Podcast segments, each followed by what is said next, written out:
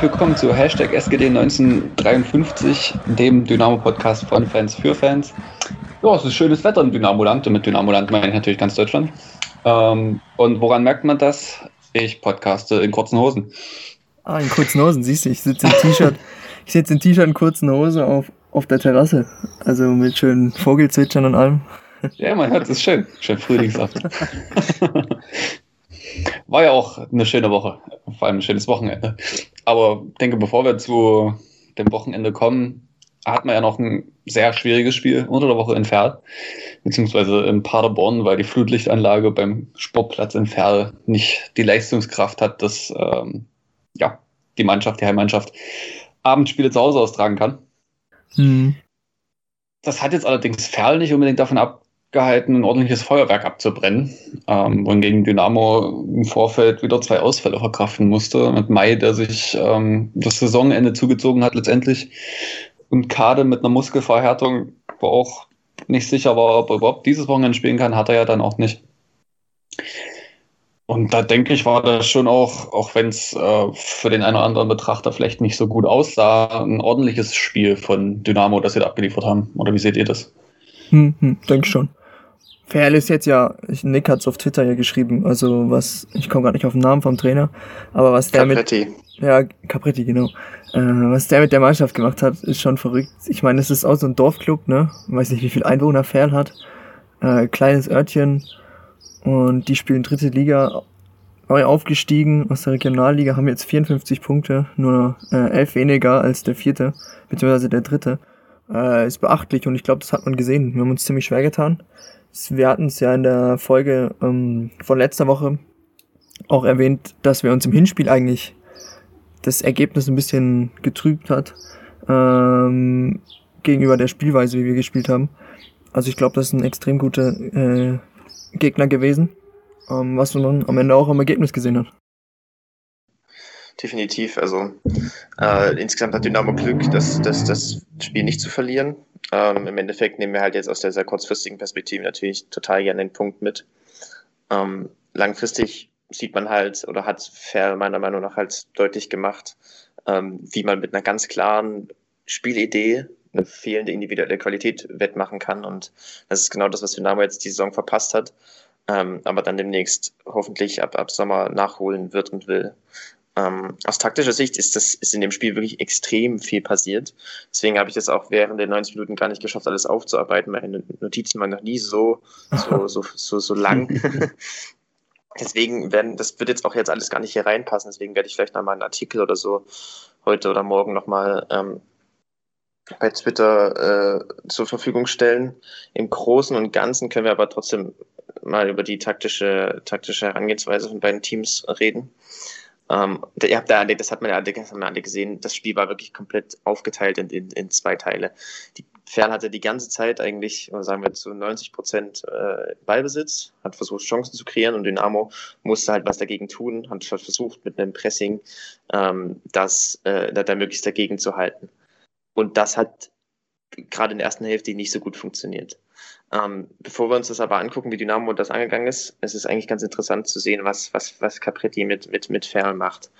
Das ist wirklich insgesamt eine sehr, sehr starke, äh, dominante, äh, ein sehr starkes, dominantes Team, was sie dann aufziehen. Ähm, der Fokus liegt wirklich auf dem Spiel mit Ball, auf dem kontrollierten Spielaufbau, auf, ähm, auf Grundlage dessen sie dann Gefahr erzeugen wollen. Und da agieren sie in so einem 4-3-3 immer. Das war schon im Hinspiel so, das war auch jetzt in dem Spiel so mit, mit Flügeln, die relativ breit stehen. Und den Schlüsselspielern, sage ich mal, ähm, den, den Achtern, äh, das war in dem Spiel Corbos und den zweiten habe ich jetzt gerade, den habe ich gerade den Namen vergessen. Die agieren jedenfalls sehr, sehr weiträumig, sehr hoch im, im, im Halbraum und äh, die, versucht man dann einzusetzen durch ein insgesamt starkes Positionsspiel. Das heißt, wir haben eine klare Raumaufteilung äh, auf dem Feld und Ferl hat das eigentlich perfektioniert, diese Räume äh, stetig dynamisch mit einem starken Timing zu besetzen und daraus dann Gefahr zu erzeugen. Der Spielaufbau lief halt meistens über die, über die drei Spieler hinten, also über die aufbaustarken Innenverteidiger, wobei vor allem Mikic zu erwähnen ist, der total der, der mir schon im Hinspiel aufgefallen ist, der total mutig ist, äh, total stark, spielestarker Innenverteidiger. Und natürlich der Sechser, dieses Mal war es ähm, Kurt, der jetzt im, im Sommer zu, zu Wiesbaden wechseln wird, der vor allem auch durch seine, sein Passspiel, durch seine Kreativität und durch seine Positionierung auffällt. Über die versucht man aufzubauen, um dann im Endeffekt die, die Schlüsselspieler, die ich gerade schon genannt habe, das, das, das hohe Personal äh, einzusetzen, also die Achter und ähm, die Flügel. Die Flügel haben in dem Spiel jetzt nicht so eine Riesenrolle gespielt, weil da nicht die, die, sag ich mal, nicht die Stammspieler gespielt haben, die normalerweise häufig die so eingesetzt werden sollen, dass sie ins direkte 1 gegen 1 gehen können. Das war diesmal nicht so. Dieses Mal waren standen wirklich die Achter im Fokus und dabei vor allem Kobos, der jetzt nicht nur wegen seiner Frisur aufgefallen ist, sondern auch äh, wegen, dem, wegen dem, was er mit seinen Füßen gemacht hat. Ähm, auch schnell stark, ja. Äh, der war, es war wirklich äh, total cool zu sehen. Äh, Fell hat halt versucht, vor allem über Steil-Klatsch-Kombinationen die Achter einzusetzen, also dass man halt einen, einen, vertikalen Pass auf den Stürmer kommt, auf Eilers beispielsweise, der dann äh, das klatschen lässt auf die Achter und die dann dynamisch auf die Kette zulaufen können. Später, im späteren Verlauf, äh, haben die Achter auch häufige Tiefenläufe drin gehabt, eben in den Halbräumen, dass sie sozusagen an, eigentlich an, den, an der Strafraumkante in die Tiefe gegangen sind, seitlich und dort halt mit den Flügeln kombiniert haben. Das war sehr, sehr kreativ und sehr flexibel und, und dadurch kamen sie dann zu vielen Chancen. Zusätzlich waren sie total dominant, weil auch ihr Gegenpressing gut funktioniert hat. Das ist eigentlich immer so das, was bei Ferl in der Kritik steht, deswegen sie auch so viele Kontertore kassieren.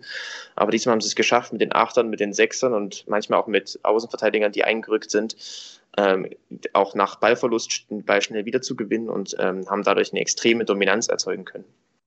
Und das Problem war halt, warum sie auch so viele Chancen kreieren können, konnten, war, dass Dynamo Probleme hatte im Pressing, dass sie halt sozusagen keine Antwort gefunden haben über lange Zeit, äh, wie sie gegen dieses kreative und flexible Ballbesitzspiel angehen können.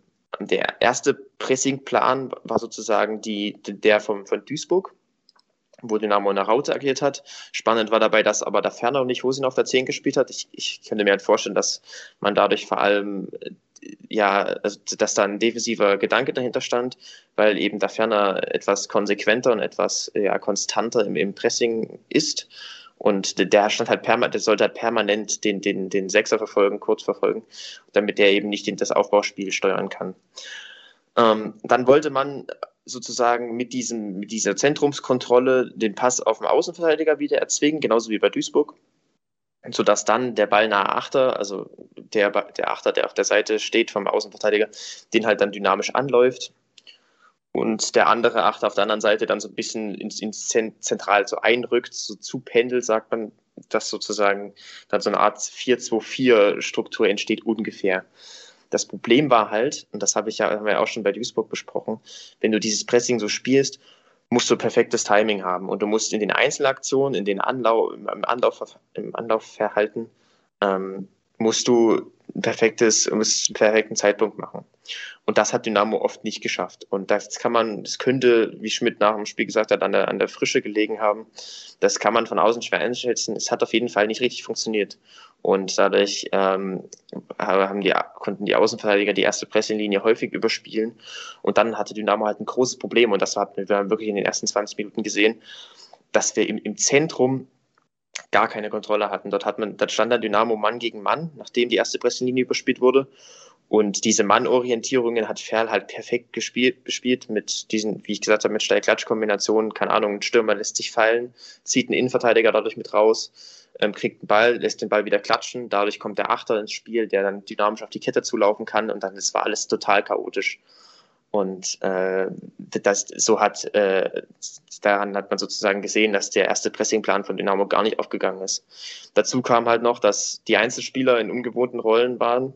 Beispielsweise Will, der als linker Achter schon einige Male Probleme hatte, weil er eben nicht diese Dynamik hat, um 100% das Timing im Pressing zu, hinzukriegen.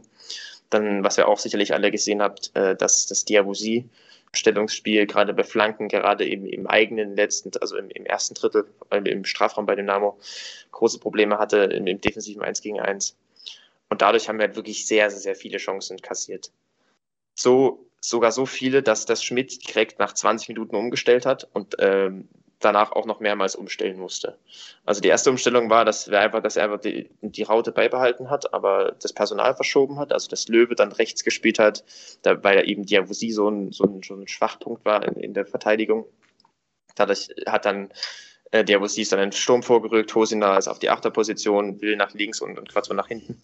Spannender war aber dann die, die zweite Umstellung, die kurz danach passiert ist, ungefähr bei Minute 25, wo dann Dynamo auf ein 4-5-1 umgestellt hat sozusagen der Ferner als einzige Spitze und dann die fünf Mittelfeldspieler äh, im Zentrum, um einerseits vertikal kompakter zu stehen, also wirklich sich zurückzuziehen und etwas einfach den Raum zu verdichten und zum anderen äh, um wirklich im Zentrum Kontrolle zu bekommen. Weil eben, wie ich gesagt habe, die Achter in den Halbräumen, die sind permanent frei gewesen, konnten permanent dynamisch auf die Kette zu laufen. Und das hat man halt versucht, indem man sozusagen Hosiner stark und will als eigentlich als, ja, sagen wir mal, drei Sechser so zurückgezogen hat, dass äh, man die sozusagen versucht, mehr zu kontrollieren das hat auch ganz ordentlich geklappt. Man hat dann am Ende halt noch Diabusi äh, mit Taferner getauscht, weil Diabusi auch auf, auf rechts, auf rechts Mittelfeld äh, ein paar Pressing-Probleme hatte und dann im Sturm halt eher dann noch ein bisschen mehr mit seiner Geschwindigkeit ein bisschen mehr für Kontergefahr sorgen sollte.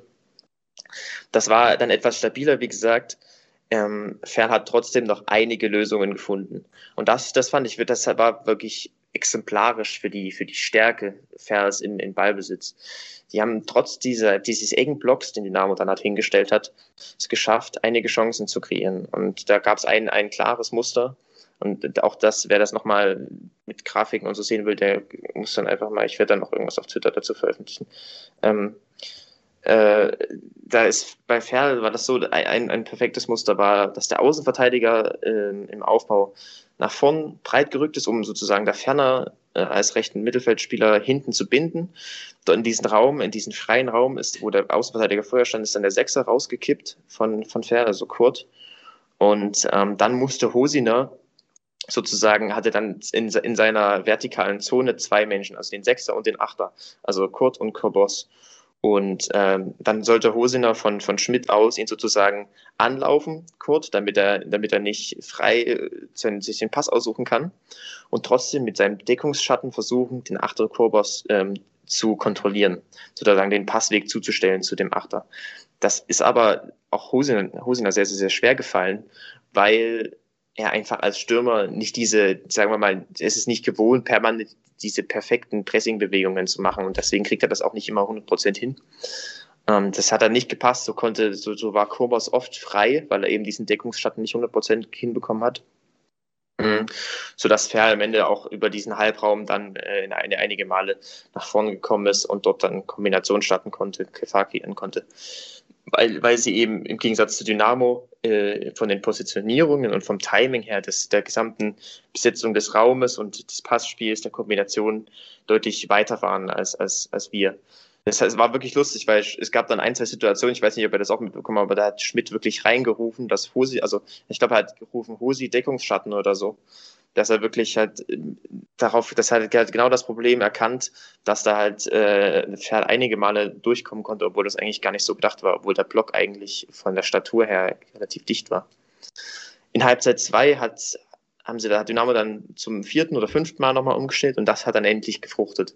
Dann hat man sich für ein stabile, also für ein Pressing entschieden, das relativ stabil war. Und das war dann so eine Art 4 für 2 Mittelfeldpressing, also ganz klassisch eigentlich, wo man versucht, einerseits das Zentrum zu kontrollieren, die Achter, aber auch mit den zwei Stürmern den Sechser zuzustellen. Und das war im Endeffekt, das hat Ferl dann vor größere Probleme gestellt. Da stand der Dynamo kompakt und deswegen hat Ferl dann auch in, in Halbzeit 2 weniger Chancen kreieren können. Das war, war, eine gute und wichtige Entscheidung von, von Schmidt, äh, Halbzeit 2 das dann umzustellen. Ähm, hat zwar trotzdem noch einige wenige Chancen kreieren können, weil halt vor allem wieder Kurbos stark die ganze Zeit weggerannt ist. Und wir müssen uns ja vorstellen, stark war sozusagen im Halbraum, im rechten Halbraum, der einzige, der Kurbos äh, einigermaßen kontrollieren sollte von der Struktur her und stark ist halt relativ undynamisch. Und wenn du halt einen beweglichen, dynamischen und, und wirklich sehr schlauen Spieler Korbos gegen dich hast, da verlierst du einige Male in der Positionierung und da ist er einige Male, äh, hat er es trotzdem geschafft, sich aus dem, äh, sich durch den Block durchzukombinieren. Insgesamt hat es aber trotzdem gereicht äh, in, in Halbzeit 2, dass Dynamo da etwas mehr Stabilität reinbekommen hat. Das ging auf Kosten der Torgefahr, Äh, man hätte da nur über Konter theoretisch äh, kreieren, was kreieren können, aber Ferl hatte da auch ein gutes Gegenpressing, wie gesagt. Ähm, und die Wege waren einfach viel zu weit für Dynamos Angreifer, da irgendwie Gefahr zu kreieren. Deswegen muss man am Ende sagen, dass Dynamo halt schlicht und ergreifend wegdominiert wurde. Ähm, äh, gerade in der ersten Hälfte, dass, dass die, dass die Pressing-Entscheidungen des Trainerteams überhaupt nicht aufgegangen sind. Aber woran das liegt, weiß ich jetzt nicht. Das könnte man, wie gesagt, wie Schmidt das nach der Pressekonferenz gesagt hat, könnte daran liegen, dass die Spieler halt nicht 100% äh, frisch waren und nicht das Pressing 100% so ausführen konnten, wie er das wollte. Ähm, Im Endeffekt war es aber wirklich entscheidend wahrscheinlich, dass Dynamo äh, dann in Hälfte, in Hälfte 2 dann etwas mehr Kontrolle bekommen hat, etwas mehr Stabilität reinbekommen hat. Und damit kann man mit dem Punkt definitiv mehr zufrieden sein. Wenn man mehr bisschen mehr Pech hat, dann, dann führt Ferler 3-0 in Halbzeit 1 und dann ist das Spiel total weg.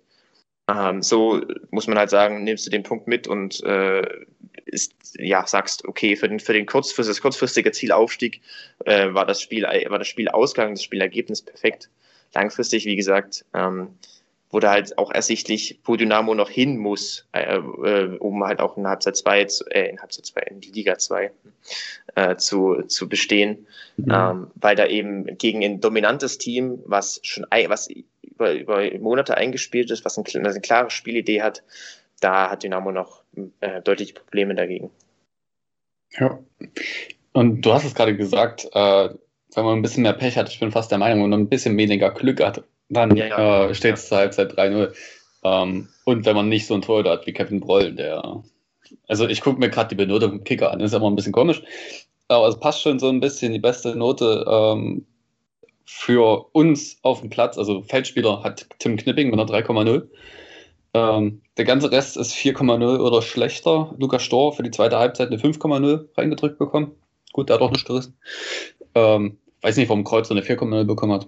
Komisch. Aber Kevin Broll 1,0 und damit der überragende Spieler des, des ganzen Platzes. Ähm, ich verstehe auch nicht so ganz, warum der Brüsicke, also der Teurer von, von Ferl, eine 3,0 bekommen hat. Also der hat ja nichts zu tun gehabt. Ähm, warum, warum kriegt er eine 3? Verstehe ich nicht. Ähm, aber ehrlich, was, wie er diese Chance von Eilers hält, ist schon genial. Dann verhindert er ein Eigentor von ähm, von Elos, glaube ich, war es, genau. Ähm, dann hält er zweimal, glaube ich, gegen Korbos Weltklasse und ich glaube, einmal war es in der zweiten Hälfte und die anderen beiden Male in der ersten. Ja, ohne ihn hätten wir verloren. Ohne ihn hätten wir definitiv verloren. Also, das ist ein Punkt, den Kevin Broll gewonnen hat. Und sonst wahrscheinlich eher weniger einer auf dem Platz. Allerdings habe ich noch eine ganz wilde Vermutung zu dem Spiel. Und zwar, dass Eilers uns die Chance gelassen hat, dass er kein Tor schießt. Ähm, denn gut, das Ding, wo, wo Rollo auch so genial hält, der ist schwierig für Eilers zu nehmen. Aber ich bin der Meinung, er kann ihn, äh, allein aus dem, was er fähig ist und was er auch diese Saison schon gezeigt hat, kann er ihn weiter entgegen den Lauf köpfen. Es ist eine ganz wilde Vermutung und Spekulation, aber die Weiß Chance ich jetzt nicht, ob das so, aber ja. die Chance für Breu bleibt da. Es ist immer noch unheimlich schwer zu halten und wahrscheinlich die beste Parade der ganzen Saison, mal von dem Ding gegen Mölders abgesehen. Ähm, aber er kann ihn besser köpfen, bin ich der Meinung. Ja, das, sehe ich auch so, gesagt. Und, auch, so. und dann hatte Eilers ja noch eine Chance, wo er vollkommen frei vom Tor auf einmal steht und so lange wartet, bis Ehlers sich in den Weg stellen kann. Aber meinst du wirklich, dass der in dem Moment, der Ball kommt da so reingeflogen und sich denkt, ah, den köpfe ich jetzt lieber auf den Torwart in, in so einer kurzen Zeit? Keine Ahnung. Ich weiß es nicht, das ist eine ganz wilde Spekulation. Wäre doch schön, wenn es so wäre. Ja. Ähm. Ich, ich, ich, sag mal so, dass, äh, wenn, wenn Ferl ein bisschen bessere Entscheidungen trifft im letzten Drittel, zum Beispiel bei Eilers in den Situationen, dann kann sich, dann steht es 3-0 und da kann Dynamo nichts machen. Also das sehe ich auch so, dass da eigentlich, dass, dass da auch ein, das wirklich, sagen wir mal, ein großes, großer Teil da reinspielt, da einfach das, das Unvermögen des, des, des Gegners. Ähm, und also ich würde da auch zustimmen, wie gesagt, äh, dass äh, dass sie uns da eine Chance gelassen haben, weil wenn sie, wie gesagt, wenn sie dort, wenn sie zum Beispiel etwas mehr noch äh, in, sich in den Strafraum kombinieren, da waren wir manchmal ein bisschen zu viel Flanken im letzten Drittel dabei, nämlich, ähm, und auf der anderen Seite, wenn sie in den Abschlusssituationen auch einfach manchmal bessere Entscheidungen treffen, dann braucht sich Dynamo überhaupt nicht wundern, wenn man 3-0, 4-0 hinten liegt. Und äh, das muss man bei, bei am Ende des Spiels halt auch sagen, dass Dynamo das eigentlich verlieren muss. Ich habe gerade nochmal die, die XG-Daten nachgeguckt. Infer hatte Expected Goals von über 2,0 und Dynamo nicht mal 1, also 0,85 laut der, laut der äh, Website hier. Und Doch so viel. Das, ja, wahrscheinlich irgendein Konto oder so. Wahrscheinlich das, das Ding von Panama gekriegt Ja, genau, genau, irgendwie sowas. Aber im Endeffekt, wie, das zeigt halt auch nochmal, dass Dynamo das eigentlich verlieren muss und dass man da ganz, ganz, ganz viel Glück hat. Auf jeden Fall. Ich fand es auch ein bisschen ähm, krumm, Diabosi auf Rechtsverteidiger starten zu lassen, wenn ich ehrlich bin. Gerade gegen einen Spieler wie Berkan Tatz. Hast du Berkan? Keine Ahnung, wahrscheinlich. Ich weiß ja, es nicht. Ähm, ist das schon sehr gewagt gewesen, zumindest. Wir müssen bloß, wir müssen aufpassen mit der Vermutung. Also müssen wir für uns behalten, nicht, dass der DFB dann aufkreuzt und hier wegen Wettbewerbsverzerrung und all so ein Blödsinn. Quatsch, die hören uns doch nicht zu. Nein, das kann doch keiner, das kann doch keiner im Eilers nachweisen. Ne? ja, kann ja sagen, er hat sein Möglichstes getan. Ähm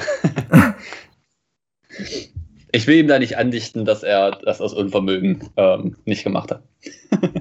ja, ich meine, es ist halt einfach Pech, ne? Also, ja. wenn du halt als Stürmer, das ist ja, das sind ja Billy-Sekunden, wo du da die, ja, diese Entscheidung triffst und das machst du ja auch unterbewusst. Du denkst ja nicht, keine Ahnung, ich, will den jetzt genau dahin köpfen. Das ist einfach in gewisser Weise Intuition und, und Training, äh, wie du das schon immer gemacht hast. Und, und so machst du das auch in der Situation. Und da, keine Ahnung, das sind halt minimale das sind minimale äh, Spielräume, ob da jetzt da einen halben Meter weiter links zentral aufs Tor oder rechts gegen die Laufrichtung kommt.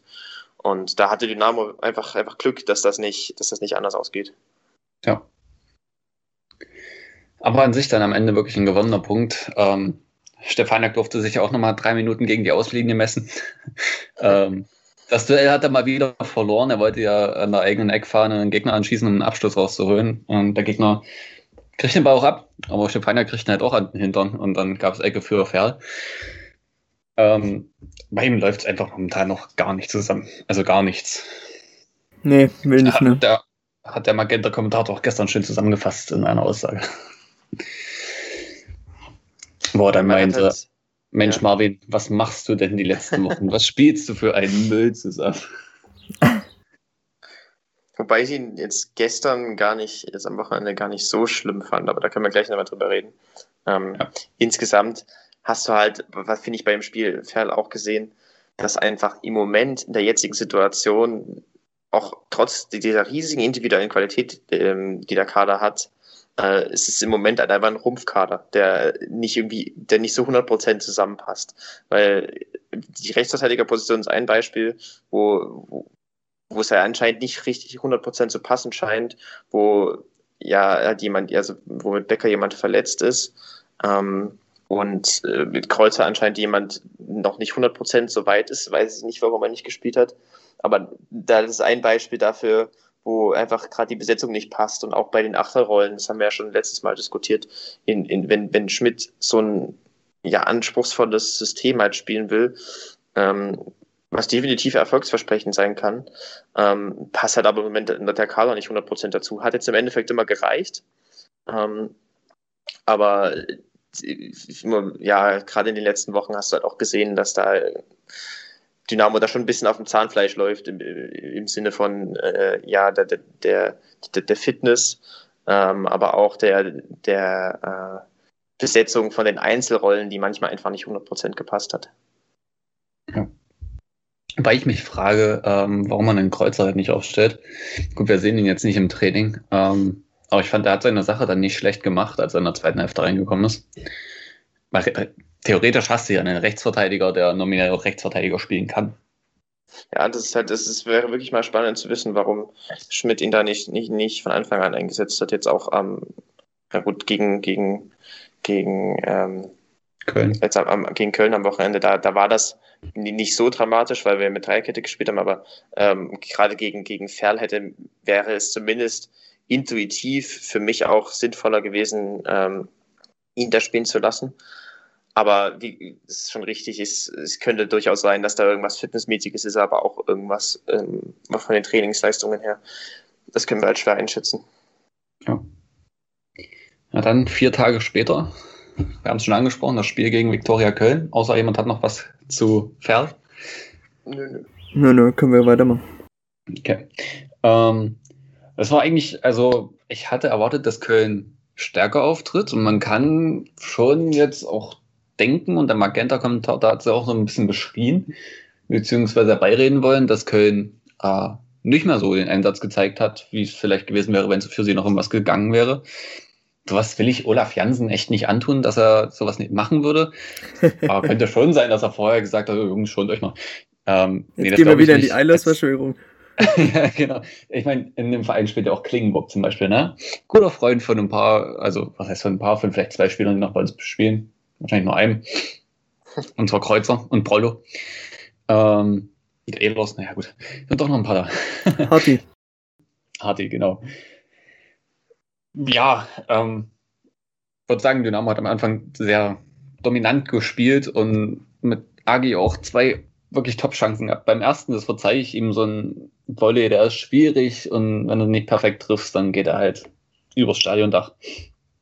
Ähm, beim zweiten, bei der zweiten Chance, er setzt sich so gut durch und dann muss er ihn doch eigentlich nur noch ins lange Eck leicht anlupfen. Also schon schießen, aber anlupfen, damit der Ball halt über den Fuß vom Teuter geht. Warum auch immer er sich dann für die kurze Ecke entschieden hat, das weiß ich noch nicht so ganz. Weiß er, glaube ich, selber auch nicht. Das ist, ja, so, glaube ich, das fehlende Selbstbewusstsein, was in den letzten Wochen unter Kauczynski ihm so halt mega abhanden gekommen ist. Und er hatte ja jetzt im Vergleich zu Panna jetzt nicht diese einen Momente, die ihm so aufbauen konnten in letzter Zeit. Ich glaube, da hängt viel damit zusammen, dass das Vertrauen in sich selber halt einfach nicht so da ist. Richtig. Ja, die, die Szene, die Szene war steht exemplarisch für, für seine Stärken und Schwächen. Du hast ja. im, im, im Dribbling und in der Dynamik hast du einen total coolen Spieler, aber halt in der Entscheidungsfindung, in den Anschlussaktionen danach äh, hängt es manchmal noch wirklich deutlich. Und das mag ein bisschen was mit Selbstbewusstsein zu tun haben, sicherlich. Andererseits ist es auch einfach, er war noch, war es auch so, dass er noch nie wirklich der Spieler war, der äh, sehr überzeugend agiert hat in dem, was er halt nach dem Dribbling macht. Und das ist eine, würde ich sagen, eine, eine, eine Schwäche von ihm, dass er halt, dass, dass er es nicht schafft, äh, es gibt ja total viele Spielertypen, die so sind. Ähm, total viele, die, die halt seine, durch Dynamik glänzen, durch, durch ein starkes Dribbling, aber dann halt in der Anschlussaktion ähm, Probleme haben. Stor ist ja genau dasselbe. Und äh, deswegen war die Szene, stand die Szene da wirklich, es war das Szene ein perfektes Beispiel für ihn und, und seine, sein Profil. Das ist halt für uns, für Außenstehende halt, wirkt manchmal extrem frustrierend und ich glaube auch für ihn selbst. Ähm, es ist schwierig. Ja.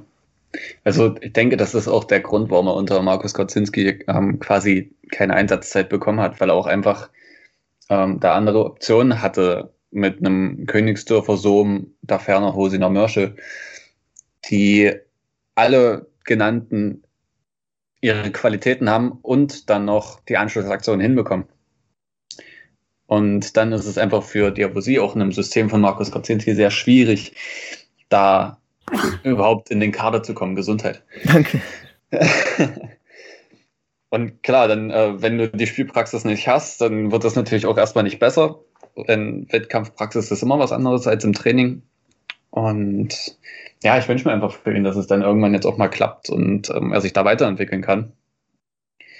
Wenn jetzt aber unter der Woche die ganzen, ich sag mal in Anführungszeichen, Guten wiederkommen, so ähm, Königsdorf vielleicht länger spielen kann als gestern, wo ich auch gleich noch zurück dazu kommen werde. Ähm, Merschel, Hosiner, da ferner hast du ja dann noch, dann wird es wieder schwierig für ihn zu spielen. Denke ich auch. Und gleiches, gleiches gilt auch für Panna, ähm, der zwar den Elfmeter dann gut rausholt und rausholen ist wirklich auch so gemeint, weil das war kein Foul für mich.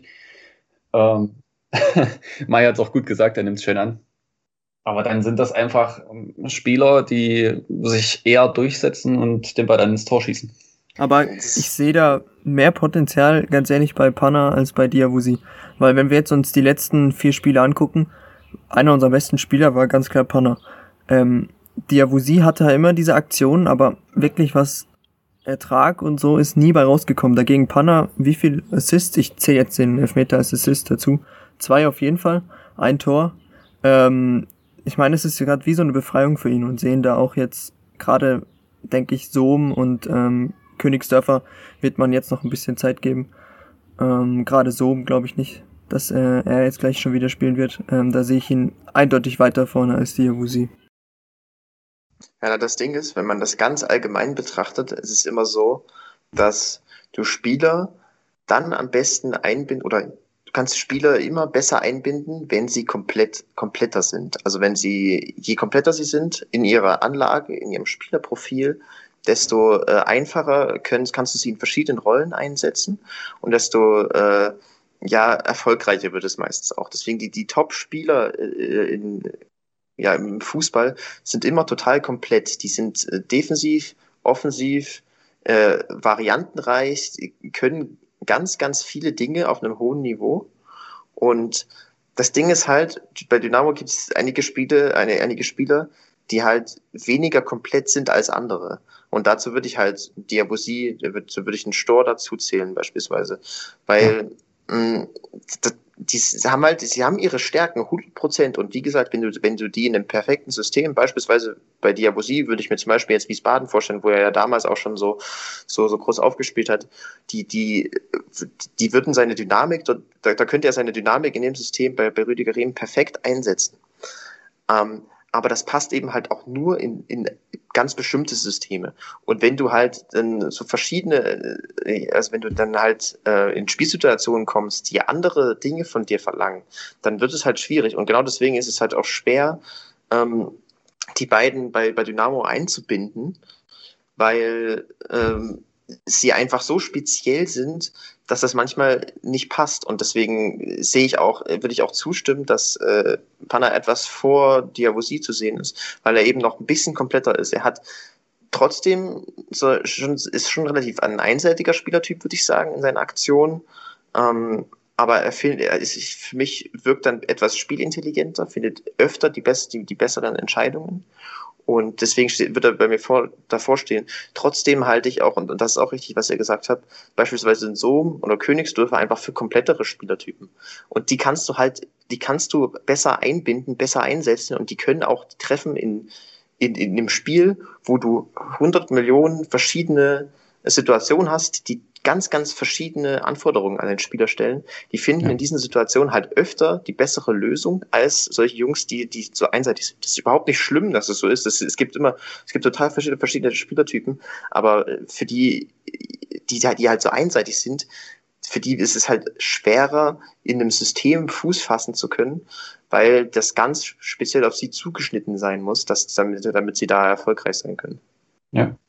Wo wir da jetzt auch bei Königsdorfer waren, ähm, ich finde es schon auch krass, wie viel Vertrauen ein so junger Spieler von seinem Trainer, vom Trainerteam und von der Mannschaft bekommen muss, dass man sagt, Junge, wir wissen, du kannst im Zweifel nur 15 Minuten spielen, aber wir ständig von Anfang an auf dem Platz. Und erstens vergeuden wir dann keinen Wechsel. Wenn wir ihn einwechseln und er kann er nicht mehr, dann muss man ja zweimal wechseln. Und zweitens, selbst diese 15 bis 30 Minuten sind uns mehr wert, als das, wenn ein anderer anfängt und der das nicht so gut macht. Das ist für mich eine unheimlich hohe Wertschätzung von dem, was die Leute im Verein, die die Entscheidungsträger sind, von Königsdorf erhalten und was er auch bestätigt, was wir die ganze Saison schon gesehen haben, dass er ein unglaublich großes Talent ist. Und er hat ja auch viele gute Aktionen gehabt, würde ich jetzt einfach mal sagen. Er ist viel gelaufen. Ähm, Gerade im Anlaufen hat er ja, denke ich, auch viel ähm, Köln den Wind aus den Segeln genommen, indem er die Anspielstation zugelaufen äh, hat, ist. Wie ist das jetzt richtig auf Deutsch? Ähm, und allein diese 30 oder 25 Minuten, die er auf dem Platz stand, ähm, haben einfach eine Dynamik auch ins Spiel von Dynamo gebracht, die sehr gut dazu gepasst hat, was sie am Anfang gespielt haben. Dieses hohe, krasse Pressing, ähm, dieses Balljagen äh, und dann schnell umschalten, wodurch ja auch letztendlich das erste Tor entsteht. Ehlers mit dem Ballgewinn dribbelt dann an und ähm, Masche natürlich wieder mit mehr Glück als Verstand wird selber beim Schuss angeschossen, schießt den Gegner an und dadurch geht der Ball ins Tor. Aber ich meine, so ist das, so läuft das und er hat es richtig gesagt, der, wer nicht schießt, der trifft nicht.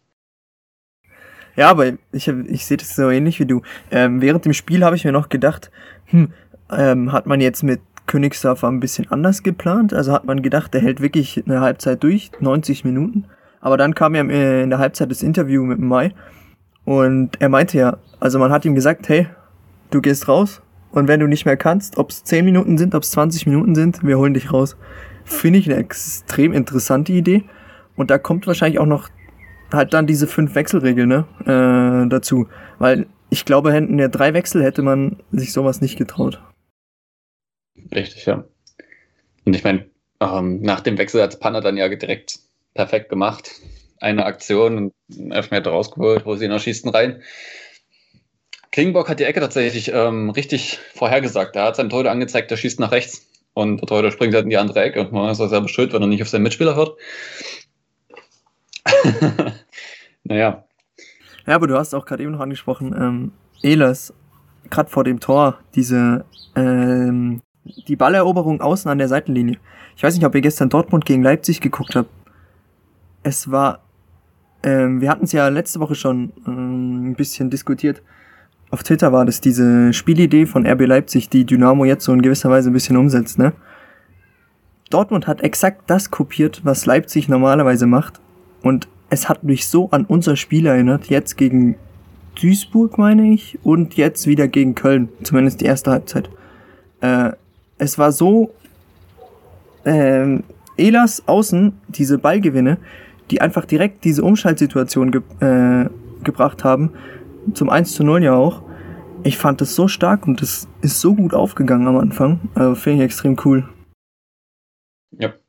Absolut richtig. Ähm, einerseits hat, das ist mir, habe ich mir auch extra nochmal aufgeschrieben, die Leistung von Elas war gerade in der Halbzeit 1 wirklich absolut krass. Also bei, das hab ich, bei dem Tor war das am auffälligsten, aber auch so hat er schon einerseits defensiv sehr sicher, hat sehr aggressiv verteidigt mit einem guten Timing und hat dann aber auch andererseits die, einen guten Anschluss gefunden. Er hat mit Ball starke Leist äh, starke Ideen gehabt, ist angetribbelt mutig, ist, hat starke linienbrechende Pässe gespielt und hat damit im Endeffekt defensiv Handle, der dann ja dann auch ausgewechselt wurde, komplett wegdominiert und auf der anderen Seite dann auch das Tor vorbereitet, wo er defensiv eine gute Aktion hat und dann daraus trotzdem auch noch offensiv eine gute Anschlussaktion findet.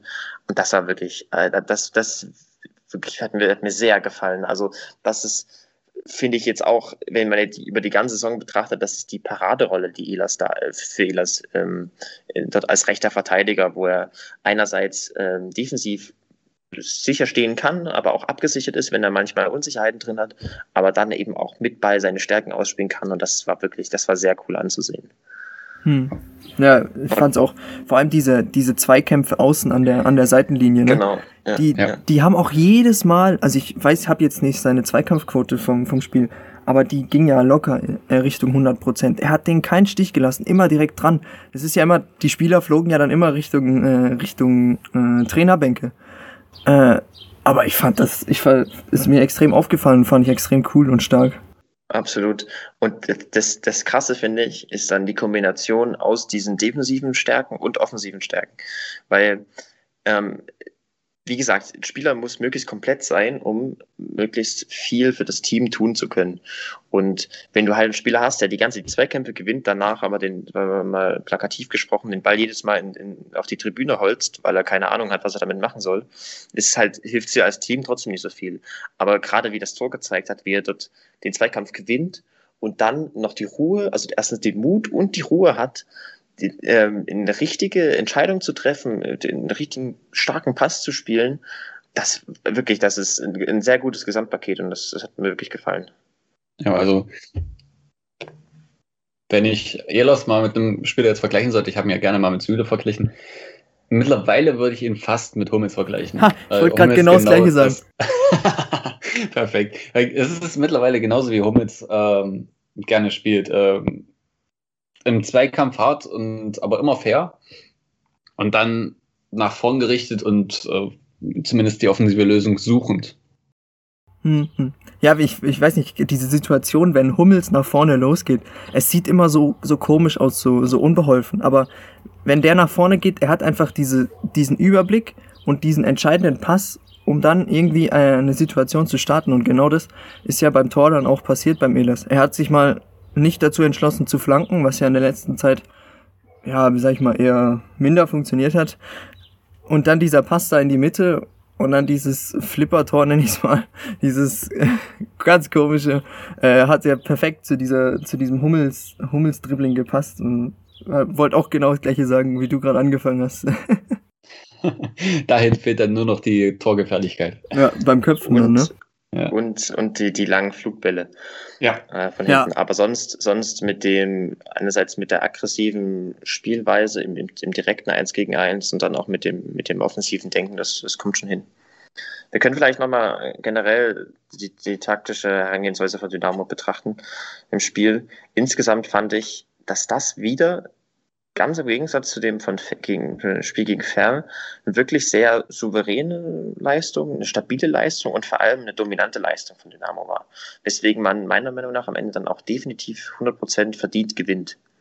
Ähm, gegen, der Gegner, Viktoria Köln, war wirklich, sage ich mal, naja, ein sehr klassisches Fußballteam, sage ich mal. Also das ist so typischer Fußball aus, der, aus dem letzten Jahrzehnt mit einem klassischen 4-2-3-1, mit einem engen Mittelfeldpressing, der das dann auf allem auf Konter fokussiert ist und mit einem Spielaufbau, der relativ unspektakulär ist, der ganz gut, äh, also der, der, der, der manchmal ganz gut funktionieren kann, aber jetzt auch jetzt nichts, nichts krasses ist oder so.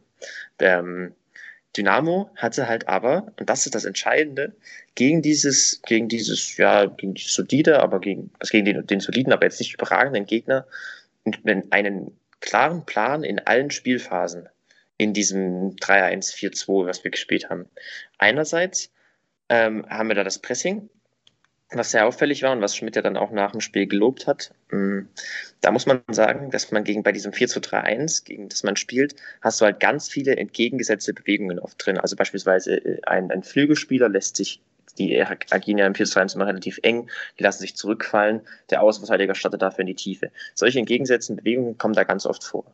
Und dagegen hat Dynamo halt zwei gut funktionierende Pressingpläne gehabt. Einerseits ein, ein Angriffspressing, was sehr mannorientiert ist. Und diese Mannorientierung sind, wurden halt deswegen eingesetzt, damit du eben diese entgegengesetzten Bewegungen verteidigen kannst. Dabei, wenn, wenn, wenn, wenn so viel Dynamik drin ist, kommt es manchmal vor, dass die, die, die Spieler beim Verteidigen, beim Übergeben der, der, der Gegenspieler da Probleme haben und dann geht mal einer verloren und ist einer frei durch, solche Sachen. Dagegen helfen halt die Mannorientierungen sehr gut. Das hat auch und das war auch jetzt bei dem Angriffspressing so. Das war in dem 3-1-4-2, hat Dynamo versucht, halt das Zentrum zuzumachen, ähm, ist hoch angelaufen und hat dadurch versucht, halt entweder hohe Ballgewinne zu erzielen und direkt vors Tor zu kommen oder lange Bälle zu, zu, zu erzwingen, sodass wir dann durch die drei Innenverteidiger hinten halt die langen Bälle gewinnen können und dann äh, wieder einmal halt Ballbesitz und können aufbauen. Ähm, was auch der zweite Pressingplan, den Dynamo hatte, der dann gerade nach dem, nach, dem, nach dem ersten Tor öfter eingesetzt wurde, war dieses etwas tieferes Mittelfeldpressing, was im Grunde genommen aber sehr ähnlich war. Es war auch mannorientiert, um die entgegengesetzten Bewegungen verteidigen zu können und äh, war darauf ausgelegt, dass wir halt stabil hinten stehen und dann gut kontern können oder halt eben ruhig aufbauen können. Das hat alles sehr, sehr gut funktioniert. Wir haben in, gerade in den ersten 20, 30 Minuten extrem viele hohe Ballgewinne erzielen können, haben dadurch auch viele Chancen kreieren können. Das hat, das hat mir gefallen.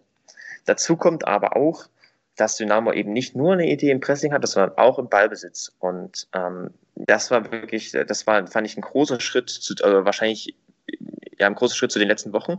Und wenn man es im, im Saisonvergleich sieht, vermutlich auch eine der besten Leistungen im Spiel mit Ball. Weil es war sehr geduldig, es war kontrolliert, man wollte halt wirklich äh, mit, mit Ruhe und Ordnung von hinten aufbauen. Und hatte das, hat das sehr gut gemacht. Man hat erst versucht, ähm, durch einen tiefen, breiten Aufbau mit den drei Innenverteidigern, die sehr breit äh, aufgefächert sind, den Gegner anzulocken und dann zu überspielen. Und ähm, das hat sehr gut geklappt, weil eben die Struktur des gesamten Teams gut war. Also man hat mit diesem 3-1-4-2 stetig versucht, Rauten zu bilden äh, und, und, gute Kombinationsmöglichkeiten zu schaffen in jeder Situation.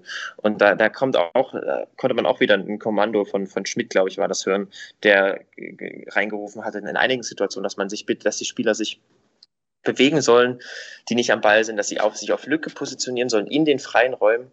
Und das hat sehr gut funktioniert. Ähm, da waren Kombinationen möglich, gerade auf äh, wenn wir im, tiefen Aufbau auf den, auf den Seiten zwischen Außenverteidiger, Innenverteidiger und dem Achter, also Will auf der einen Seite oder Möschel auf der anderen Seite, dann wurde, wurden die Halbräume gut besetzt, entweder durch die Achter oder durch fallende Stürmer. Also Königsdorf hat das am Anfang sehr gut gemacht. Ähm, Dann gab es trotzdem noch gute Tiefenläufe vom anderen Stürmer meistens. Äh, beispielsweise, wenn Hosiner äh, am Anfang tief kam im Aufbau, dann ist Königsdorf in die Tiefe gestartet, solche Sachen. Und das war alles total flexibel, total dynamisch.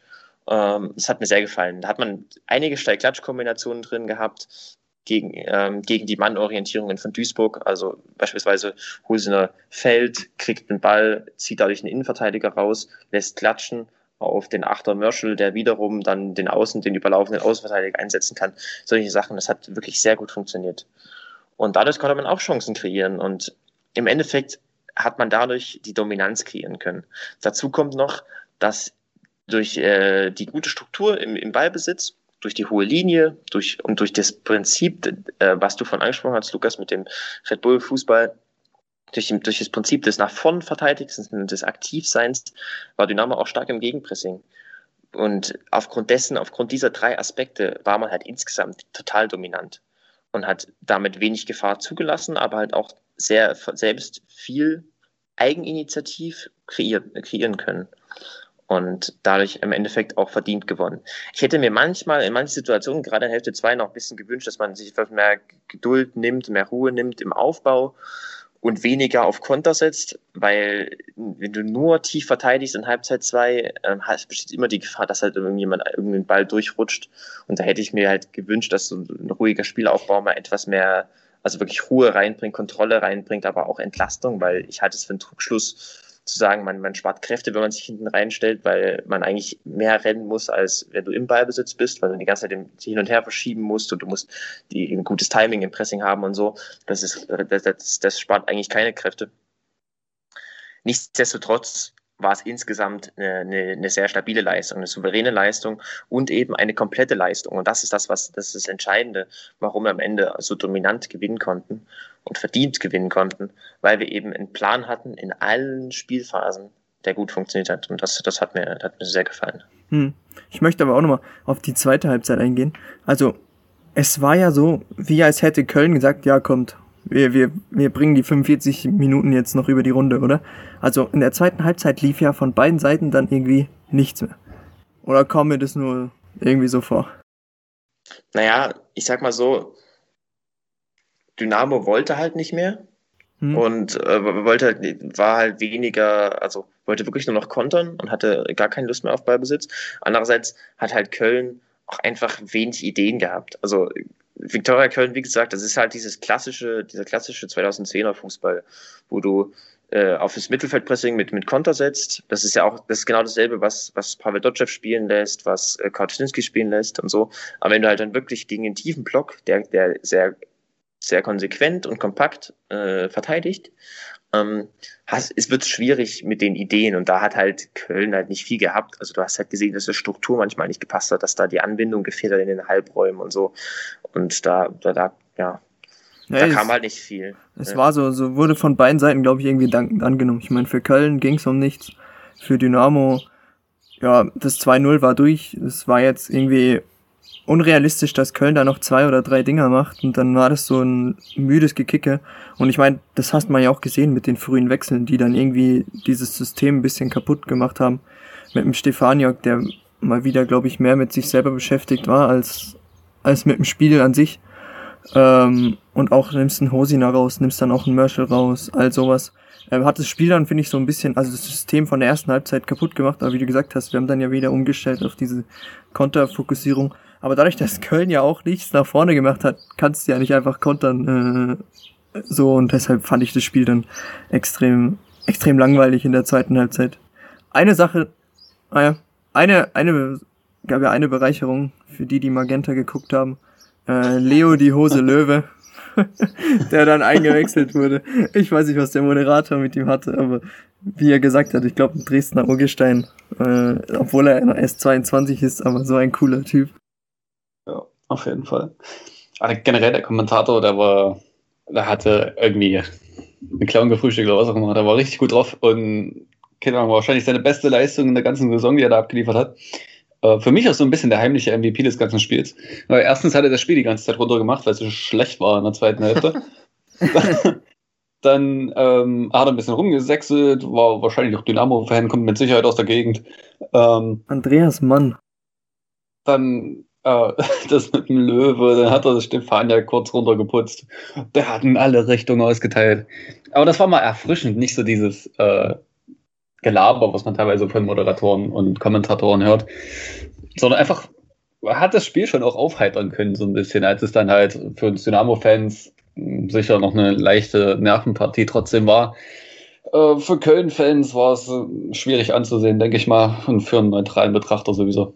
Ah, der hat auch schon, eben, ich habe mich gewundert, ich habe gerade nachgeguckt, der hat auch schon MDR moderiert ähm, für Dynamo. Also, Alles klar. Andreas Mann, ich habe gerade nachgeschaut, ja. Der hat mit Benny Kisten zusammen äh, ein paar Spiele schon moderiert. Aber wie du gesagt hast, der hat das Spiel so, er war ein bisschen erfrischend. Das, ich meine, wir haben jetzt in den, ich glaube, sogar letzte Folge uns über Magenta beschwert. Äh, da kann man sagen, der Moderator. Nehme ich. ähm, was mir noch aufgefallen ist, und äh, das im Vergleich zum Hinspiel.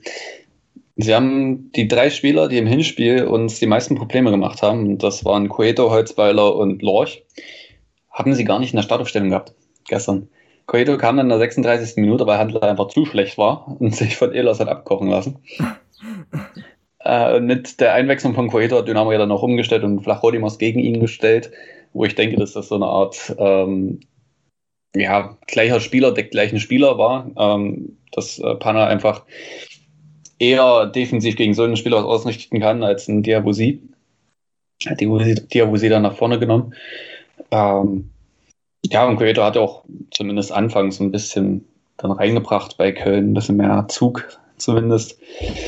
Holzweiler, als der kam, da hat Stefania mal vernascht. Ähm,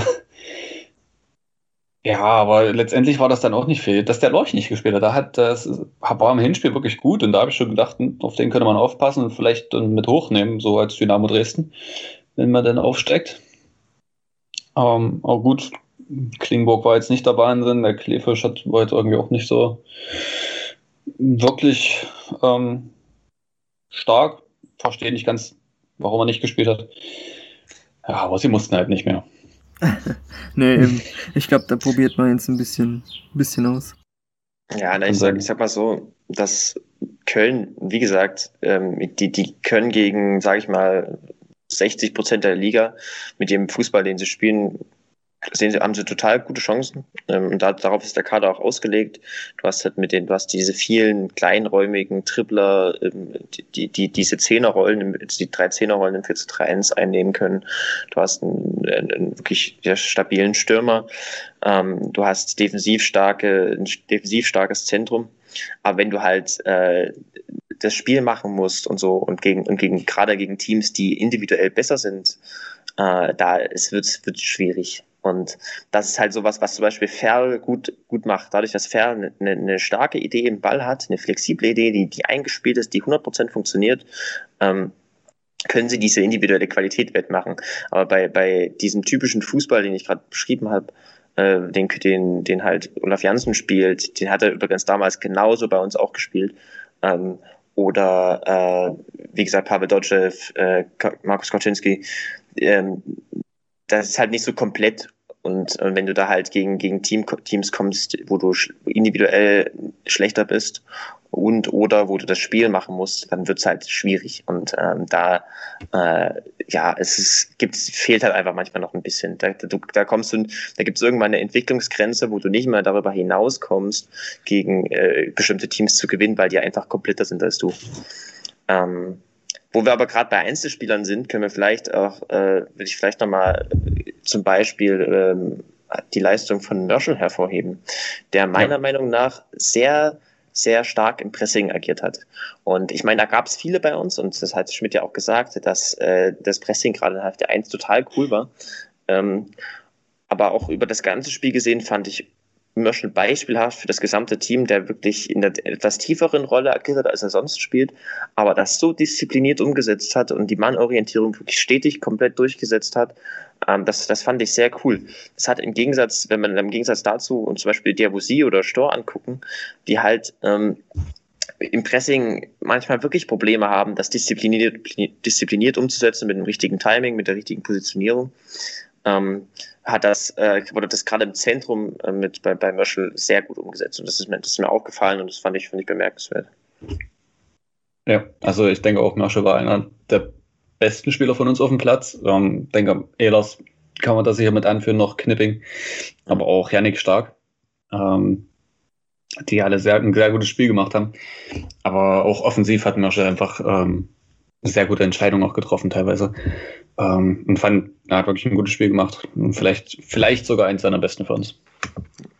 Aber beispielsweise auch, auch Königsdörfer fand ich in den ersten 30 Minuten im Pressing total cool. Also ja. das ist eigentlich nicht, nicht was, was ich, wo, was ich ihm als Stärke attestiert hätte. Aber das hat er in dem Spiel sehr stark umgesetzt, die, die, die Anlaufbewegungen mit einem guten Timing und in dieser Zeit, wo er, wo, er, wo er auf dem Platz war und wo die Jungs noch alle frisch waren und dieses Angriffspressing gespielt haben, da hast du gesehen, dass da hat äh, Köln gar keinen Stich im Aufbau gesehen und du hast permanent die, die hohen Bälle gewinnen können im ungefähr 30 Meter vom gegnerischen Tor. Das hat, das war wirklich total, total stark gemacht. Ja. Du sonst noch was zu dem Spiel? Ja, man kann, ich finde, wenn man auf die beiden Spiele schaut, kann man schon eine total interessante äh, Sache bei, bei von Schmidts Fußball erkennen. Ähm, du siehst, dass er halt eine ganz klare, feste Strategie hat die halt äh, die, die auf ganz bestimmten Prinzipien beruht. Beispielsweise diese Aktivität, diesen nach vorn verteidigen oder auch diesen gewissen Dominanzanspruch, den man an sich selbst hat. Und äh, ja, das, das, das äh, kann man einerseits äh, beziehen auf seine, äh, was wir auch, was du schon angesprochen hast, Lukas, vorhin, ähm, mit, mit seiner RB-Vergangenheit, dass, das, dass diese Prinzipien halt bei ihm immer zugrunde liegen und immer durchgezogen werden sollen. Andererseits ist das auch der große Unterschied zu, zu der Zeit unter Markus Kaczynski, der da halt eher weniger Fokus auf eigene Aktivität gelegt hat. Andererseits auf Grundlage dieser festen Strategie siehst du halt, dass Schmidt taktisch sehr flexibel ist, was die Detailfragen angeht und auch sehr veränderungsfreudig. Um, das, und dadurch ist er, finde ich, insgesamt taktisch, ich, ich meine, die Bewertung ist, klingt relativ undifferenziert, aber ich, insgesamt, wenn man das mal ganz einfach ausdrückt, finde ich dann, finde ich ihn deswegen auch taktisch etwas, äh, äh, etwas passender für Dynamo im Moment als, als Markus, Markus Kocinski, weil ähm, er hat jetzt, was, was, was Schmidt halt mitbringt, ist äh, eine, eine, eine, eine taktische Flexibilität, die dir jetzt in der kurzfristigen Zeit, wenn du halt unbedingt aufsteigen musst und wo nur die Ergebnisse zählen, die dir sehr viel bringen.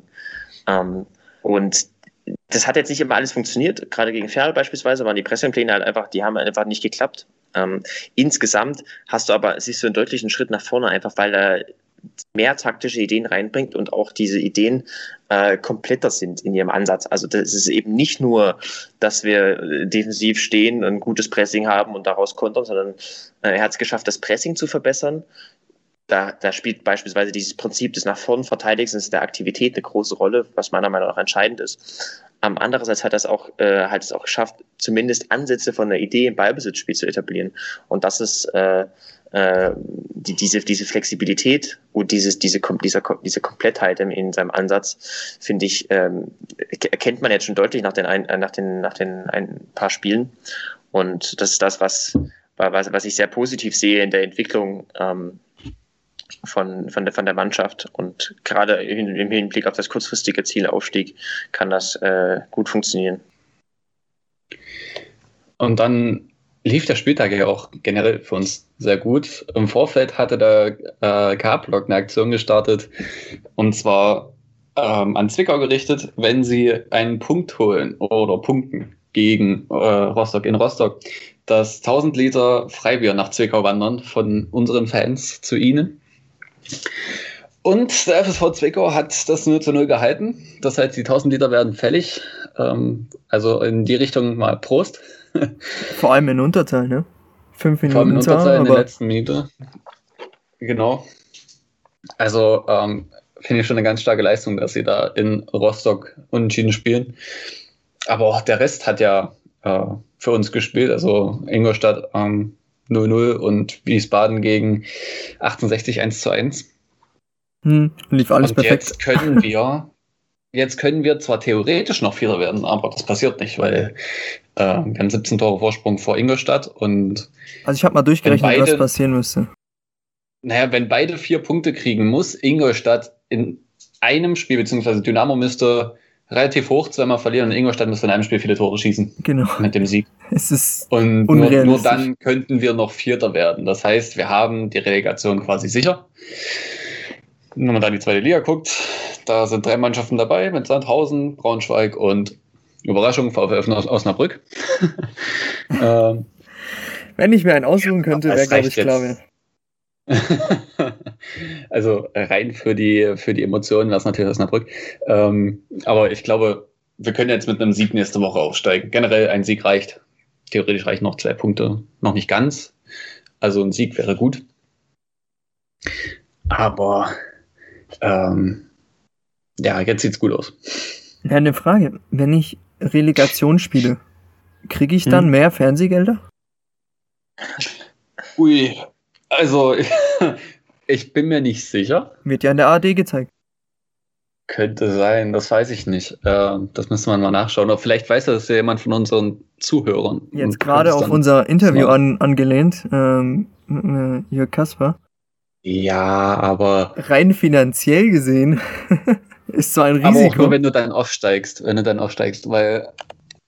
Hm. ich glaube, wenn du aufsteigst, ist dann immer noch das besser, wenn du aufsteigst, anstatt eine Relegation zu verkacken. Da kriegst du ja auch eine Prämie.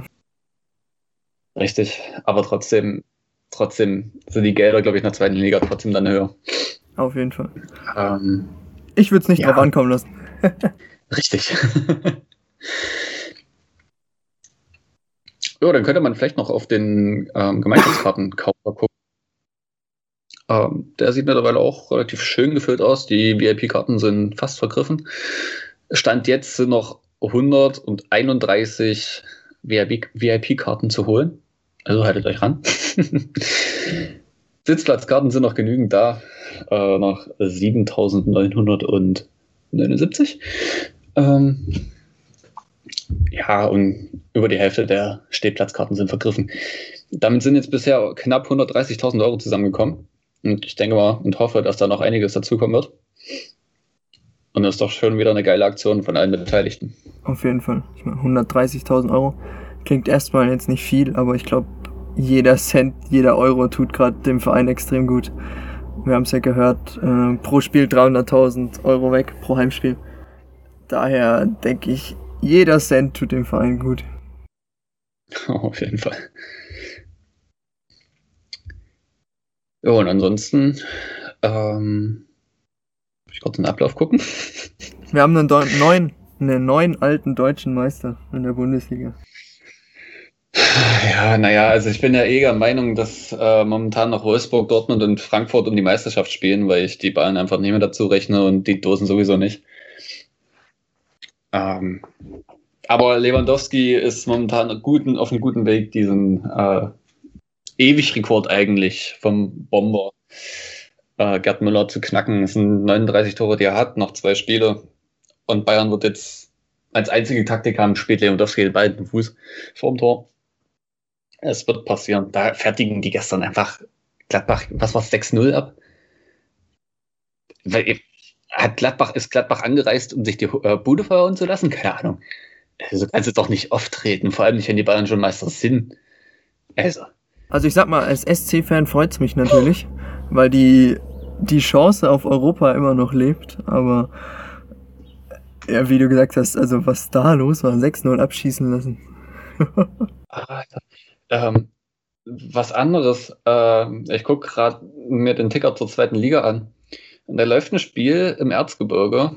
Und zwar der Schacht gegen Paderborn. Oh, da steht 3 zu 6. Und Aue hat nach vier Minuten 2-0 geführt. Das ist ein Spiel. Alter! Mit, mit Eigentor vom Keeper, allem dabei. ja, ja der, der, liebe Mendel hat auch noch ein Eigentor geschossen. Nazarov hat einen Dreierpack geschnürt für, für den Schacht. Und dann steht das 3 zu 6. Ei, ei. Was ich schön finde, der HSV verkackt es tatsächlich noch. Ähm, Kiel ist jetzt schon mit einem Spiel weniger vier Punkte weg. Äh, Bochum muss nur noch einen Sieg schaffen, wenn sie heute gewinnen. Das steht 3-1. Ähm, dann ist Bochum aufgestiegen. Ja, ja, es wird lustig nächstes Jahr. Ja, auf jeden Fall. Also die zweite Liga wird besser als die erste. Ich hab... Wenn ich mir angucke, wer in der ersten Liga spielte dann und wer in der zweiten Liga spielt, äh, weiß nicht, ob ich mir da die erste Liga überhaupt angucke. Ja, wir können doch. Mitteln Hoffenheim gegen 14. Wir können eine Petition starten, dass die ARD eineinhalb Stunden lang zweite Liga bringt und 30 Minuten zweite Liga. Wie wäre es damit? ja, okay, von mir aus.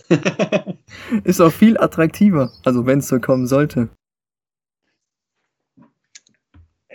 Äh, dann vielleicht gucken wir mal noch kurz nach, nach England. Äh, City hätte gestern Meister werden können, beziehungsweise am Samstag. Und hat das nicht geschafft, weil Aguero ein Panenka Elfmeter geschossen hat. Ähm, also ein Lupfer in die Mitte. der Torhüter einfach stehen geblieben ist. Ähm, ja, dann hat Chelsea äh, dann bei Man City gewonnen, aber City ist so weit weg. Die machen das jetzt klar. In Spanien hätte Barcelona die Tabellenführung erobern können im Spiel gegen Atletico Madrid spielt noch 0 zu 0. Ähm, damit ist Atletico, glaube ich, weiter vorne. Real könnte davon jetzt profitieren. Ist ja gerade ein Viererkampf in Spanien tatsächlich äh, um die Meisterschaft. Sevilla, die rocken da auch noch mit rum. Ist schon ganz interessant, was da so abgeht. Das ist, glaube ich, die einzige Liga im Fußball, die momentan spannend ist. Ich weiß nicht, wie es in Frankreich aussieht, aber die gucke ich mir eh nicht an. Äh, in Italien ist Inter Mailand tatsächlich zum ersten Mal seit zehn Jahren wieder Meister geworden. Auch eine schöne Sache auch wenn ich Inter jetzt nicht so leiden kann. Ähm, aber mein Austauschschüler aus Bergamo, den ich in der äh, Schule hatte, der ist Inter Mailand-Fan. Also ähm, auch eine schöne Geschichte. Aus Bergamo und dann Mailand-Fan. Ich wollte auch gerade sagen. Obwohl man ganz, ganz schlimm, anguckt. ja. Der Vater ist Trainer von der zweiten Ui. Mannschaft von Atalanta Bergamo. Ui. Oh. Oder, oder von der Jugendmannschaft oder so. Und dann bist du Inter Mailand-Fan. Das verstehe ich halt auch nicht. Ähm, aber es sind zumindest mal die gleichen Farben. Aber du hast ja gesagt, du guckst Frankreich nicht. Weißt du, wer ja. Erster ist? Ähm, wahrscheinlich immer noch Lille. Ja. Cool. Ja, also die können es jetzt auch bald sicher machen. Kommt noch an, wie PSG spielt, aber ja. Ja, das ist eigentlich echt ein, echt ein spannendes Team. Ähm, die haben ja schon seit einigen Jahren ein total gutes äh, Recruitment, äh, total starke Kaderzusammenstellung mit äh, verschiedenen Spielertypen. Es sind auch total spannende Spieler dabei, beispielsweise Sven Bottmann, der aus der Ajax-Jugend kommt, in der Innenverteidigung, total starker Spieler. Ähm, Jonathan David aus Kanada, der aus, aus Belgien kam jetzt äh, vor der Saison. Und was auch total krass ist, äh, Burak Yilmaz, habt ihr bestimmt vielleicht mhm. mitbekommen jetzt über das, über das äh, Wochenende, das, ich glaube, ist 35, 36-jähriger Stürmer, der, der eigentlich sein ganzes, Jahr, sein ganzes Leben in der Türkei gespielt hat und jetzt einmal in die Top-Liga kommt und erstmal zur Meisterschaft schießt. Äh, total, total spannende Geschichte. Ähm, also es ist auch taktisch ein total interessantes Team. Ähm, ja, ist, äh, genauso wie äh, Inter beispielsweise in Italien, finde ich, find ich cool mit bei Conte. Ähm, in Spanien sieht es, finde ich, schwierig, schwieriger aus. Also ich hoffe nicht, dass Real da Meister wird, weil Real einfach, was, was, was Real in den letzten Wochen und Monaten halt taktisch zeigt, ist halt nichts. Also das ist, das ist dafür, dass sie so einen starken Kader haben, der jetzt nicht mehr so überragend ist wie vor ein paar Jahren, aber ähm, trotzdem es ist einfach von, von, Zidane, von sieht das von sie dann nicht so wirklich 100% cool aus. Naja, ist auch egal. Jedenfalls, äh, Lille lohnt sich auf jeden Fall anzuschauen. so, um nochmal den Bogen zurückzukriegen, im Schacht ist das siebte Tor für Paderborn gefallen. Und ich meine, es sind noch zehn Minuten zu spielen, da kann noch was passieren. Ähm, oh. Krass. Sandhausen verliert jetzt, nachdem sie lange geführt haben. Steht jetzt 2-1 für Heidenheim. Ähm, da muss man gleich wieder auf die Tabelle gucken.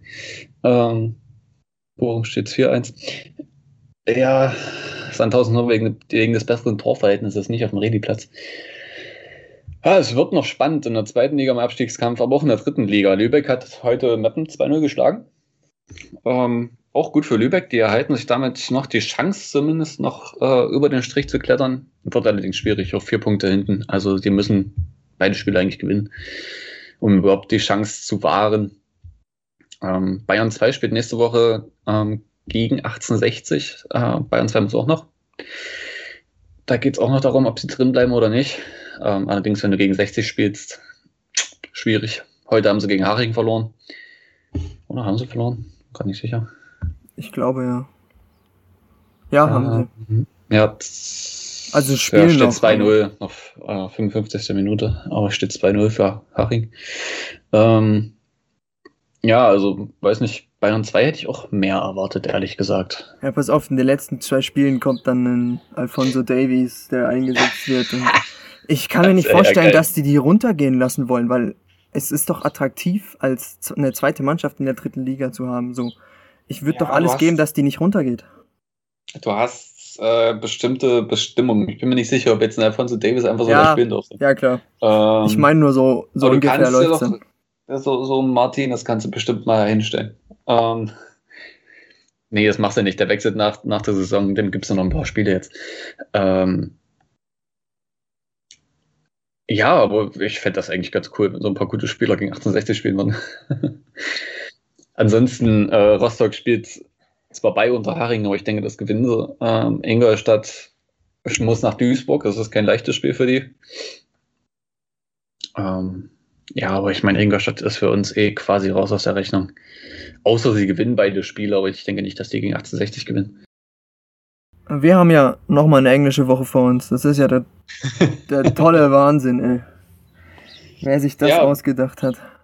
Ich meine, mit Bischofswerda im Sachsen-Pokal, das ist ähm, ein absolutes Top-Team, die jetzt in den Testspielen gegen Auerbach und Lok Leipzig insgesamt 0 zu 7 Tore geschossen haben. Äh, ist auf jeden Fall, denke ich, gefährlich. Äh, insofern, dass die Knochen ähm, vielleicht das eine oder andere mal mehr getroffen werden. Ähm, Irgendjemand hat es auf Twitter auch schon geschrieben, dass im Zweifel dann das Timing der Spieler von Bischofswerda nicht stimmt in den Zweikämpfen. Naja, wenn du keine Wettkampfpraxis hast, dann kommst du halt auch mal zu spät. Also es wäre schon gut, wenn die Spieler, die wir jetzt noch brauchen, vielleicht nicht aufgestellt werden. Allerdings hat ja Alex Schmidt gesagt, dass er ein Team hinstellen will, das auch zeigt, dass wir Dynamo Dresden sind. Ja, aber das können wir auch mit unserer Jugend. Ich meine, wir haben ja einen Kiefer im Tor, wir haben einen Kühn auf der Linksverteidigung, äh, ein Elas, der in einem Alter ist, der das durchaus oh, packen Elas, würde. Elas, Elas lässt du nicht spielen in dem Spiel. Der ist viel zu wichtig. Wir haben keinen Innenverteidiger, den lässt du da nicht spielen. Also ich habe jetzt zwei Aussagen. Entweder lass die Jugend spielen und scheiß drauf. Also mir ist es ganz ehrlich, mir egal, ob die da gewinnen oder verlieren. Ähm, was sich der sächsische Fußballverband da gedacht hat, weiß er wahrscheinlich selber nicht. Und eine zweite Herangehensweise wäre, wir gewinnen ähm, das Ding, ziehen ins Sachsen-Pokalfinale ein gegen Zwickau und danken denen noch mal ein bisschen und lassen Zwickau im DFB-Pokal spielen. Wie wär's damit? ja, das habe ich vorhin auf Twitter gelesen vom lieben äh, Florian. Naja, ich denke, das wird nicht passieren. Ähm, das wäre zu viel, ähm, das wäre zu auffällig. Und dann, dann geht es im Zweifel wieder Dynamo in den Kragen. Nee, nee, nee, nee, muss nicht. Aber ich denke, wir werden schon mit einer besseren Jugend antreten. Also Max Kulke wird spielen, ähm, Kühn hast du gesagt, Kiefer ist klar. Ähm, ja, Leo Löwe im Zweifel. Vielleicht, ganz vielleicht lässt man Joni Meier so mit einer halben Stunde spielen, damit die in Wettkampfpraxis kommen. Ja, aber also alles in allem, es ist unverständlich, wie man da noch so eine Partie reindrücken muss. aber ich dachte, gab es nicht da so eine ähm, eine Sitzung, wo sie besprochen haben, ob der Pokal weitergeht und Dynamo hat dafür gestimmt. Oh, das weiß ich jetzt gar nicht. Zu dem Zeitpunkt war, glaube ich, noch nicht, also war ja logischerweise noch nicht klar, ob wir den vierten Platz sicher haben oder nicht, was wir jetzt haben. Und deswegen ist es ja auch klar, dass wir dann Sachsen-Pokal weiterspielen wollen und nicht irgendjemanden Vortritt geben lassen. Gut, das stimmt natürlich, ja. Ähm, ist natürlich alles reine Spekulation wieder mal. Aber das mache ich ja gerne hier. Dafür bin ich hier. ähm, ja, auf jeden Fall muss man da, denke ich, aufpassen, dass man zumindest nicht die Spieler, die man braucht, jetzt da verheizt. Aber ich denke auch, unsere, unsere Spieler, die nicht oft eingesetzt werden, haben eine gute Chance, das Spiel auch zu gewinnen. Wäre schön, wenn man es irgendwo gucken könnte, aber ich glaube, es geht nicht. Doch, MDR hat zumindest die anderen Sachsen-Pokalpartien gebracht. Ja, ähm, gut, aber es war am Wochenende. Ja, aber ich äh, als Livestream in der Sport im Osten, in der neuen Sport im Osten App. Äh, Trio. ja. Also ich, ich hoffe definitiv, dass es übertragen wird irgendwo, weil einfach so aus äh, ja, neutraler Sicht finde ich es finde find ich sehr spannend zu sehen, wie sich die äh, ganzen Jungen schlagen. Also gerade Kulke, Kühn etc. Äh, hätte ich wirklich Lust, die mal 90 Minuten noch, noch mal zu sehen. Die Möglichkeit hat man ja nicht so oft. Ja. Und äh, das finde ich, glaube ich, sehr spannend. Auf jeden Fall. Aber das natürlich viel wichtigere Spiel startet oder geht dann drei Tage später in Dresden über die Bühne gegen Türkgücü München, die momentan echt nicht gut drauf sind. Ähm, die haben gegen Halle vier Tore kassiert. Wir haben drei gegen die kassiert. Äh, Aber ähm, die haben auch dann in Ferl am Freitag äh, zu Hause gegen Ferl verloren. Eilers, der das Siegtor geschossen hat. Beide? Ähm, nee, ähm, da hat mich die Kicker tatsächlich ähm, zum Narren gehalten. Es war ein anderer.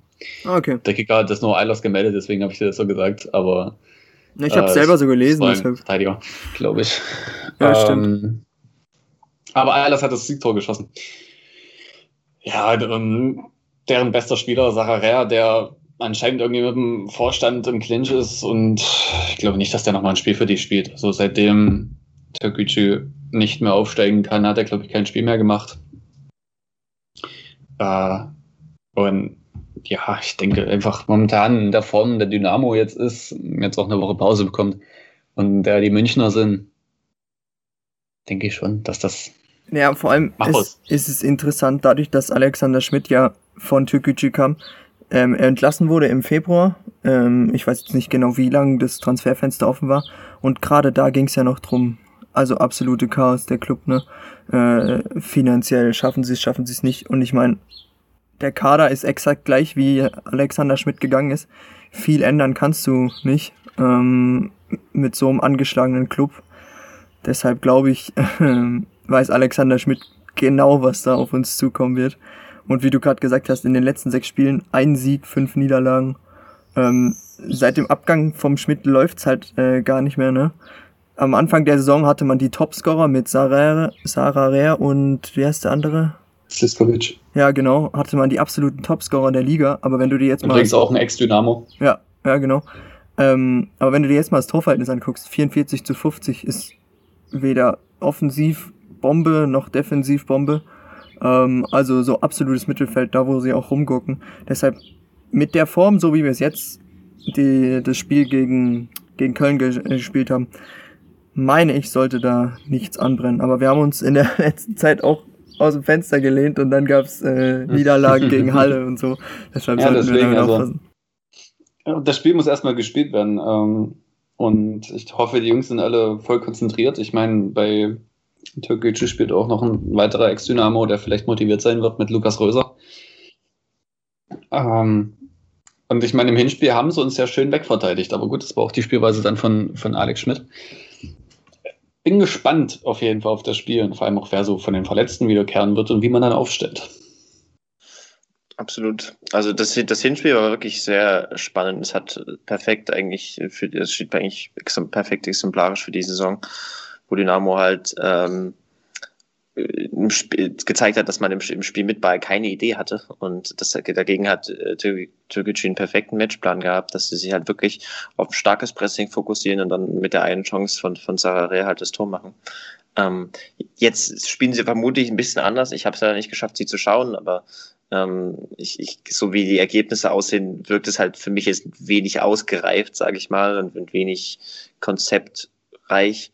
Und ähm, daher gehe ich davon aus, dass das einfach wieder nur von Dynamo abhängt und von Dynamos Leistung. Äh, und, und, wie sie das äh, vom gesamttaktischen Ansatz her angehen.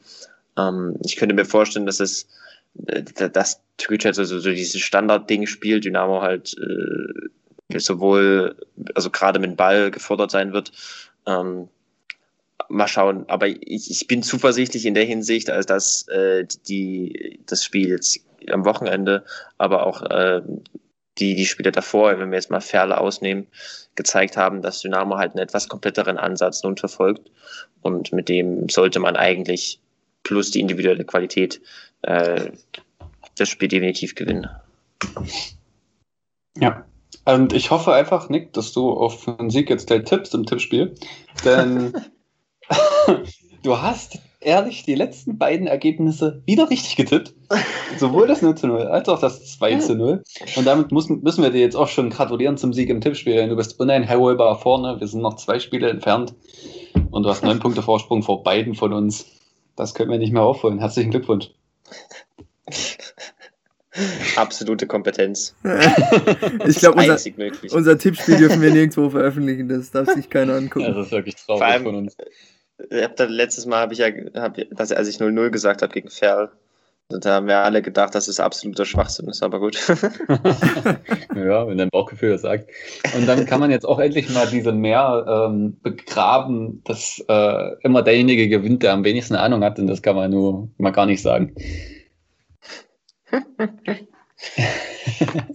naja, ich sag mal, gegen Toguchi äh, 3 zu 1 für Dynamo.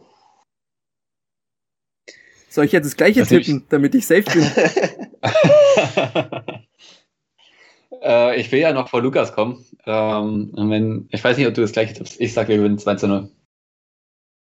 Ja, jetzt, jetzt, ich will nicht das gleiche tippen wie du, weil das fände ich ein bisschen, fände ich ein bisschen kacke. Ähm, Mach. Das ist dann immer noch ein Spiel. Naja, aber ich tipp's gleiche wie Nick. Also ich und, bin auf eine Zweier, ja. Zweier Tordifferenz gegangen, dadurch, dass du 2-0 hast. Nehme ich dann einfach das 3-1, damit es spannender wird. Ich muss jetzt endlich auch mal, auch mal einen Volltreffer landen. Das geht so nicht weiter. ähm, ja, habt ihr sonst noch was? Ja, ich kann vielleicht noch mal kurz einwerfen. Der mhm. Schacht hat 8 zu 2 verloren damit wollte ich das jetzt beenden, äh, den Dynamo-Fans eine schöne Woche wünschen und dass der Schacht noch 8 zu 3 verliert ist. 8 zu 3, 11 Tore, Junge, Junge, wann gab's das zuletzt? Ich glaube, die Highlights muss ich mir angucken. Alter. der Sauna hat doch immer so zwei Minuten ähm, Highlights. Ich weiß nicht, wie die das da reinpressen wollen. Die lassen einfach zwei aus. die Auto auch ganz weglassen. Gut, und damit äh, eine schöne Woche euch, allen Zuhörern und auch euch Jungs. Und dann hören wir uns nächste Woche hoffentlich als Zweitligist wieder. Hey, es Dynamo, Dynamo, wir dir, oh, es Dynamo.